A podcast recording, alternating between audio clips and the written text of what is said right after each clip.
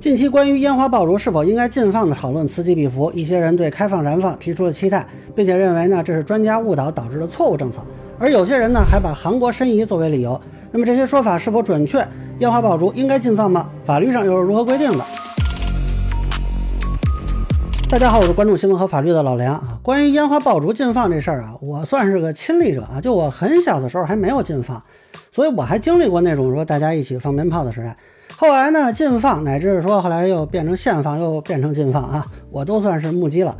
那么这次呢，它又引发了讨论，有些内容呢，我倒觉得似曾相识啊。先说几个目前流传比较广的说法啊，一个呢是说人民日报发声批评禁放啊，说不宜禁放鞭炮，拿环保说事儿，一刀切是懒政、蠢政、霸政。呃，这个说法其实不太准确，实际上呢，这不是人民日报官方表态。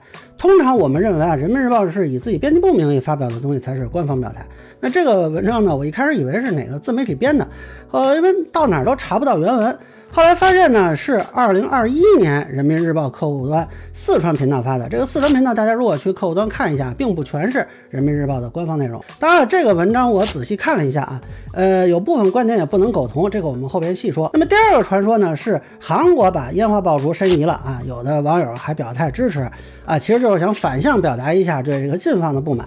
呃，但是我查了一下，其实倒是中国这边啊开始有这方面的动作。二零二一年，全国人大代表程新香提交了一个关于促进中国烟花爆竹燃放习俗申报联合国非物质文化遗产的建议。根据《浏阳日报》转述呢，程新香啊说，有花炮界人士透露，日本、韩国烟花界早有将烟花制作技艺申报联合国非物质文化遗产的呼声啊。不过我查了一下，目前看来，呃。就算有，也是存在于呼声阶段，暂时没有明确的消息说啊，日韩有申请的。倒是啊，程代表这个建议，市场监督管理总局答复说，建议有一定的现实意义，将在工作中研究参考。那看来我们这边呢，啊，应该还是走在前面了。那么第三个传说呢，是专家因为环保提出建议禁放。呃，一说呢是一九八八年有一个叫张武的专家提出的，另一说呢是有一个叫杨凯生的专家建议过。啊，这个杨凯生的建议呢，确实有。他是在二零一五年接受采访的时候，以全国政协委员、原工行行长身份表态。啊，当然了，为什么金融界别的委员掺和禁放这个有点奇怪啊？但他这个时间计算呢，呃，最早他也就在二零零九年开始提这个禁放，其实都实施了很多年了，显然跟他关系也不是太大啊。那么，不过确实啊，有很多人大代表、政协委员都提出过禁放或者解禁的相关的建议。啊，至于这个张武呢，我还真没查到这人资料。但如果说是一九八八年啊，肯定不是禁放的源头，因为早在一九八七年，北京市人大常委会就有一百一十四名代表提出七项议案。要求在北京重点限制或者禁止燃放烟花爆竹。那一年，北京就已经开始在城近郊区的一些区域禁放了。实际上，相关的讨论更早，呃，轮不到一个一九八八年的人来开辟什么源头啊。那么大家也看到了，1987年就有上百名人大代表建议禁放。实际上啊，北京实施全面禁放是在1993年的12月。到那一年的时候，提出禁放的有三百零八位人大代表和政协委员，那这人数就相当多了。而且呢，当时北京还向啊，我们这边当时还是城八区啊，发放了八万多张的呃市民调查表。那么赞成禁放的啊，占了百分之八十四点六，反对的占了百分之十三点二，态度不明的啊占百分之二点二。可以说，这个支持禁放是具有压倒性优势的啊。这并不是说。那个专家提建议就可以实现的。那么为什么当时这么多人支持禁放呢？一个重要原因就是当时这个燃放烟花爆竹已经成了严重的社会问题，甚至有一些不当燃放和非法生产已经成为公害了。那么在中国内地的第一个禁放的城市啊是广州，当时他出台的文件叫《广州市销售燃放烟花爆竹管理规定》，这个开头就说这立法目的啊就是为了减少噪音火灾和伤害人身事故。保障人民生命财产的安全。那么第二年，北京出台的叫《关于禁止燃放烟花爆竹的规定》啊，那么表述就成了为了保障国家集体财产和公民人身财产安全啊，防止环境污染，维护社会稳定，维护社会秩序啊。这个时候，财产安全放到的第一位了。呃，其实从当时的舆论环境和老百姓的认知来说，环境污染还并不是感受很深，但这个噪音啊、火灾啊和人身事故确实是非常严重。我印象里，那时候从大年二十九，有的时候二十八就开始，到处都是鞭炮响，而且是日夜不停啊，就几乎是二十四小时的，你基本上醒着你就能听见啊。听大人说啊，那个时候还有的一些人家在攀比，就是你家放的多，放的时间长，放的响啊，我就得更多、更长、更响啊。基本上就持续到大年初三，算便宜的啊，有的都持续到这个初五。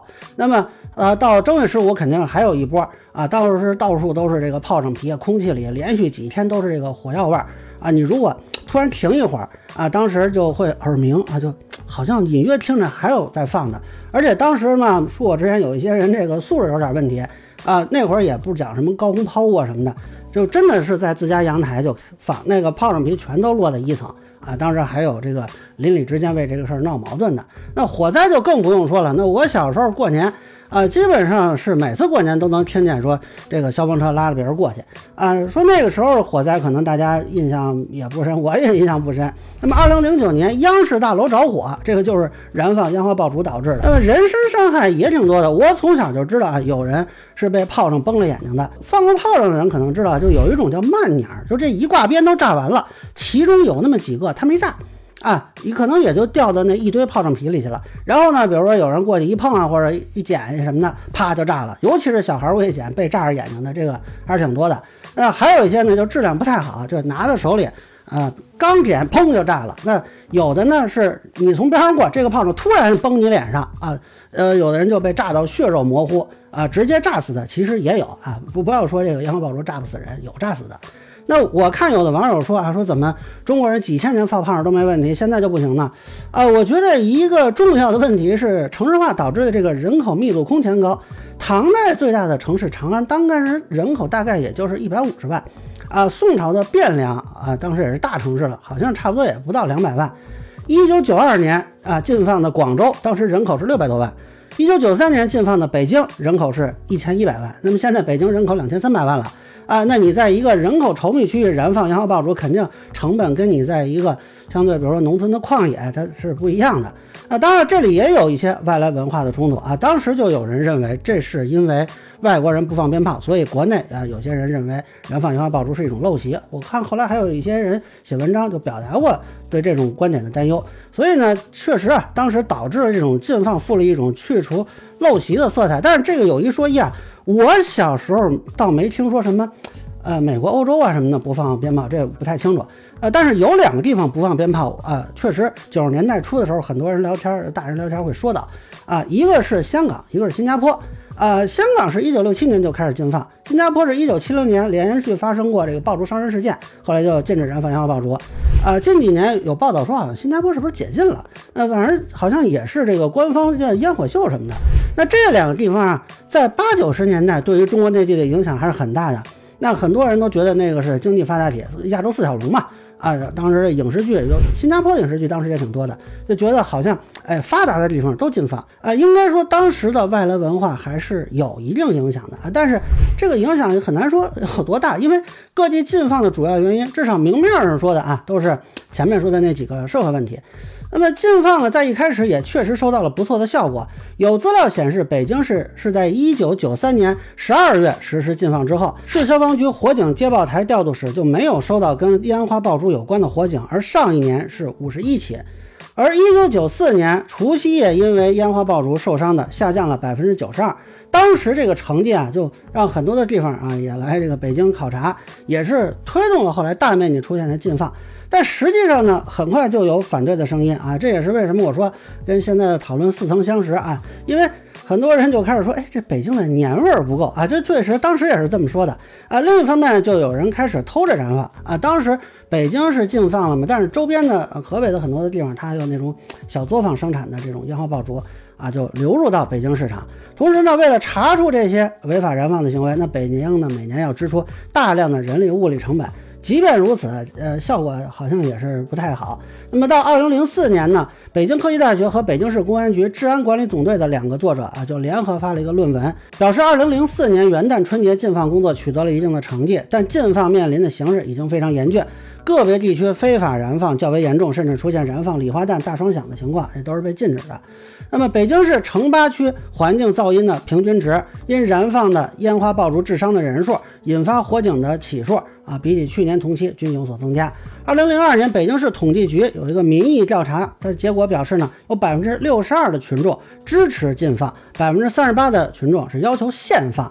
那禁放支持率啊，这时候已经开始下降了，跟立法之初的百分之八十四的这个支持率相比，下降了二十二个百分点。那么，二零零四年春节期间呢，这个北京市公安局在召开座谈会的时候，就以发放问卷形式随机调查，当时共发了问卷三十四份啊，结果只有三份问卷显示要求坚持禁放，另外有百分之九十以上的群众要求解禁或者改进为有限制的燃放。那这个跟现在的舆论环境其实也差不多了，但是说实话，当时的这种执法环境啊，就是技术手段呀，包括警方的执法的水平啊、执法的工具啊，跟现在情况不一样，所以面临的现实问题要严峻得多。那么当时这个执法环境到什么程度呢？这文章的两位作者总结都是说啊，是禁放的这个群众基础发生变化后呢，禁放执法就失去了群众的支持啊。这个民警依法查处取证的时候啊，周围的居民拒绝配合。而高额的执法成本与有限的执法效果形成了反差，导致这个坚持禁放啊，这个执法难度很大。另外呢，随着北京市建设发展，这个城镇向周边扩展啊，这个我们俗称的是摊大饼嘛，那实际需要控制的禁放区域已经从禁放之初的二环路啊，这扩展到了五环路，这部分地区呢已经到了六环路。这个采取一刀切的方式对如此大型的城市进行控制，这个执法的难度相当大。所以当时这个文章提出解除禁放令是烟花爆竹安全管理发展的历史必然。考虑到作者之一是来自北京市公安局，这篇文章所说的问题的真实性和权威性啊还是很高的。那么当时全国有很多地方都在呼吁解禁，呃，其实跟现在的舆论场的一些声音很像啊。呃，说的理由也差不多，其中一个重要理由就是恢复传统文化嘛，过年图喜庆。那从二零零二年到二零零五年，有一百六十二位北京市人大代表提出了十七件议案和建议，呼吁修改禁放令。二零零五年呢，北京市人大委托十八个区县向北京市民发放了六万份调查问卷，其中啊，赞成适度开放的占了百分之六十九点六四啊，这个时候已经是基本形势逆转了。于是到二零零五年的七月十九日。北京市人大就一审了《北京市烟花爆竹安全管理条例》草案，啊，由禁放变为定时定点的限放。那北京市区呢，也有了燃放点，啊，也有了销售网点。这个在当时很多媒体都赞颂，说是顺应民意啊。那这个时候呢，距离北京禁放正好十二年，啊，跟一九九三年一样是一个鸡年。那这之后呢，全国很多地方也都开始叫禁改限。到二零零九年，全国有两百多个城市解禁啊，但是也不是都解禁。呃，就是广州就一直严格保持着禁放，那么一直到二零一三年，这个《新民晚报》还有个报道说，广州是顶着炮火坚持禁放二十一年啊，结果到二零一七年，这又是一个鸡年了。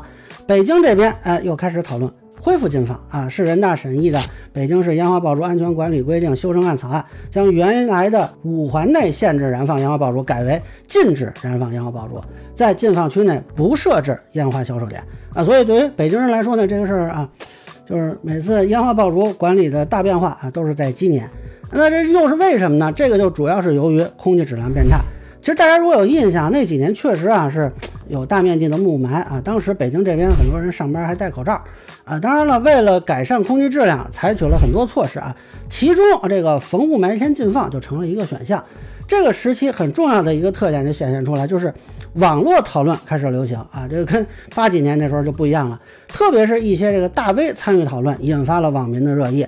比较有代表性的一个呢，是二零一二年童话大王郑渊洁提出支持禁放啊。当时参与郑渊洁这个投票的网友，近百分之八十五赞成，我同意遇污染天禁放烟花啊，仅百分之十五左右的网友表示反对。那么新浪微博呢，还发起了一个。持续雾霾是否该禁放鞭炮的话题啊，引发了五百多万的讨论。呃，近七成网友将支持投给了应该禁放，三成多网友认为不应该禁放，不放鞭炮就没年味儿啊。这个形势又逆转回来了啊。当时说这个燃放这件事呢，其实就跟雾霾它关联起来了。那么根据新华社的报道，二零一二年除夕，这个北京空气质量急转直下，市人大代表和政协委员先后建议恢复禁放令。但是到二零一七年，这个除夕夜间，通州、房山、良乡的凌晨一点的 PM 二点五浓度达到一千微克每立方米。同期的远离燃放区的密云水库 PM 二点五的浓度值是一百微克立方米。啊，就这个呢，就很容易理解了，因为燃放呢，它是一个短时间集中爆发的情况嘛。咱们可以说这个汽车排放污染啊，那能让它以单双号啊尾号限行啊，把这个在时间上摊开。啊，但是放鞭炮它没法单双号啊，尤其除夕夜那天基本都出来了啊。你跟谁说，哎，你别放了，你正月十五再来吧，人凭什么呀？那么这一年呢，北京市政府的法制办公室就开始向社会征求修订意见，在收到的八百一十四条意见中，支持禁放的意见又占了百分之八十三点一，很多地方呢又开始严格禁放，尤其是北方的一些地区。那么现在呢，很多地方也是在讨论是不是应该解禁。呃，我听过这么几波轮回啊，我觉得客观上说，确实最近几年空气质量有所好转，所以呢，有些人就觉得，呃，是不是不再应该拿环保说事儿了？那这个也就是咱们前面提到那篇文章的观点。呃呃，但是呢，其实这个问题就在于，我们如果又开始恢复这个燃放，它对环保的影响到底有多大啊？好像又完全被忽略掉了。那么关于是否应该解禁呢？我说我的观点啊，有三个层面。首先一个层面，我觉得不可能有一个禁或者放的结论啊。那么很多人呢，现在讨论的时候啊，基本就是一个理由包打天下啊。我要放，我就是为了传统文化啊；我要禁，我就是为了这个防火防炸伤啊。其实呢，它缺乏一个科学的态度，就是到底这个燃放对春节期间的空气质量也好啊，火灾情况也好啊，人身危害也好啊，这影响到底有多大？这里就必须还要考虑各地不同的实际情况。最重要的一个因素啊，我认为是不同区域的人口密度不一样。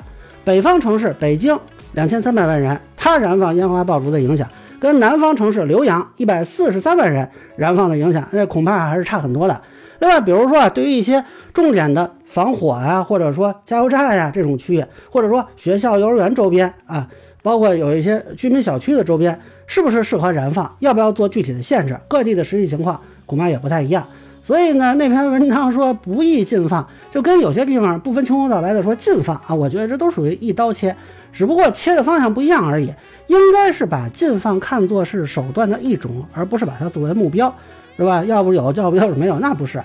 我觉得各地应该结合自己的实际情况来科学灵活的制定政策啊。那也可能去年没有，那今年情况不一样，那可能某个情况我们就应该有。这个我觉得应该。更科学一点。事实上，我国并没有全国统一的规定是否禁放。烟花爆竹安全管理条例规定，县级以上地方人民政府可以根据本行政区域的实际情况，确定限制或者禁止燃放烟花爆竹的时间、地点和种类。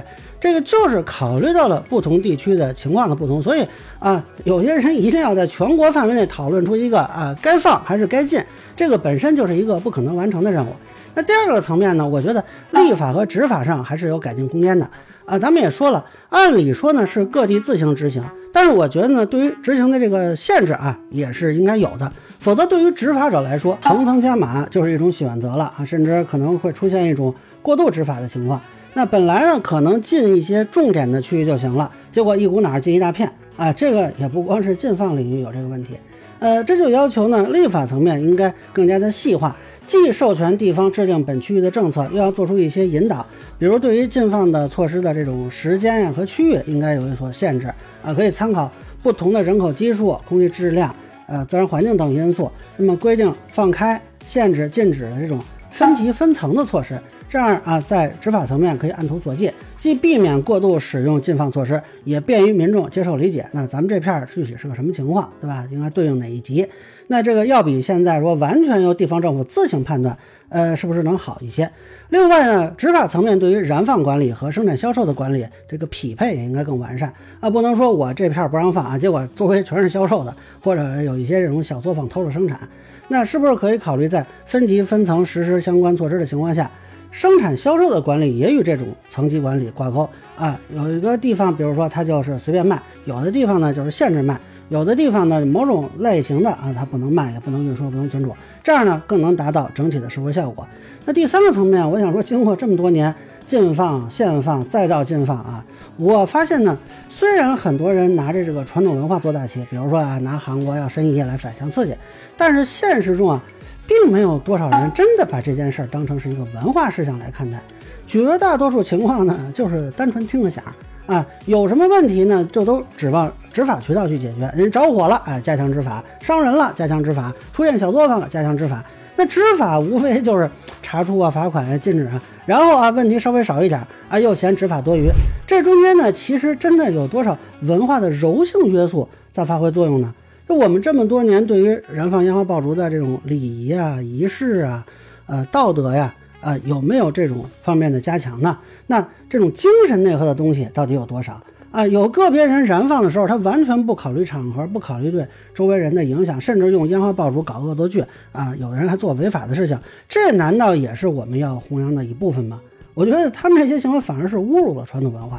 所以我觉得，在呼吁科学的燃放管理的同时啊，也应该说把燃放烟花爆竹作为一种文化来考虑，要提倡一种文明的燃放、绿色的燃放。那么现在很多烟花爆竹生产企业也都研发了一些绿色的、低污染的产品啊，我觉得这个方面的努力其实就是很不错的。那各地政府呢，是不是也可以考虑啊，组织一些关于这种烟花爆竹文化的这种宣传啊？比如说组织一些定点的、定区域的啊，一种有仪式感、有礼仪性的这种燃放，那么引导民众的燃放需求，同时啊，让更多人在满足对燃放烟花爆竹渴望同时，也对燃放烟花爆竹形成文化上的认同，这会不会比单纯采用执法手段去禁止啊更好一些？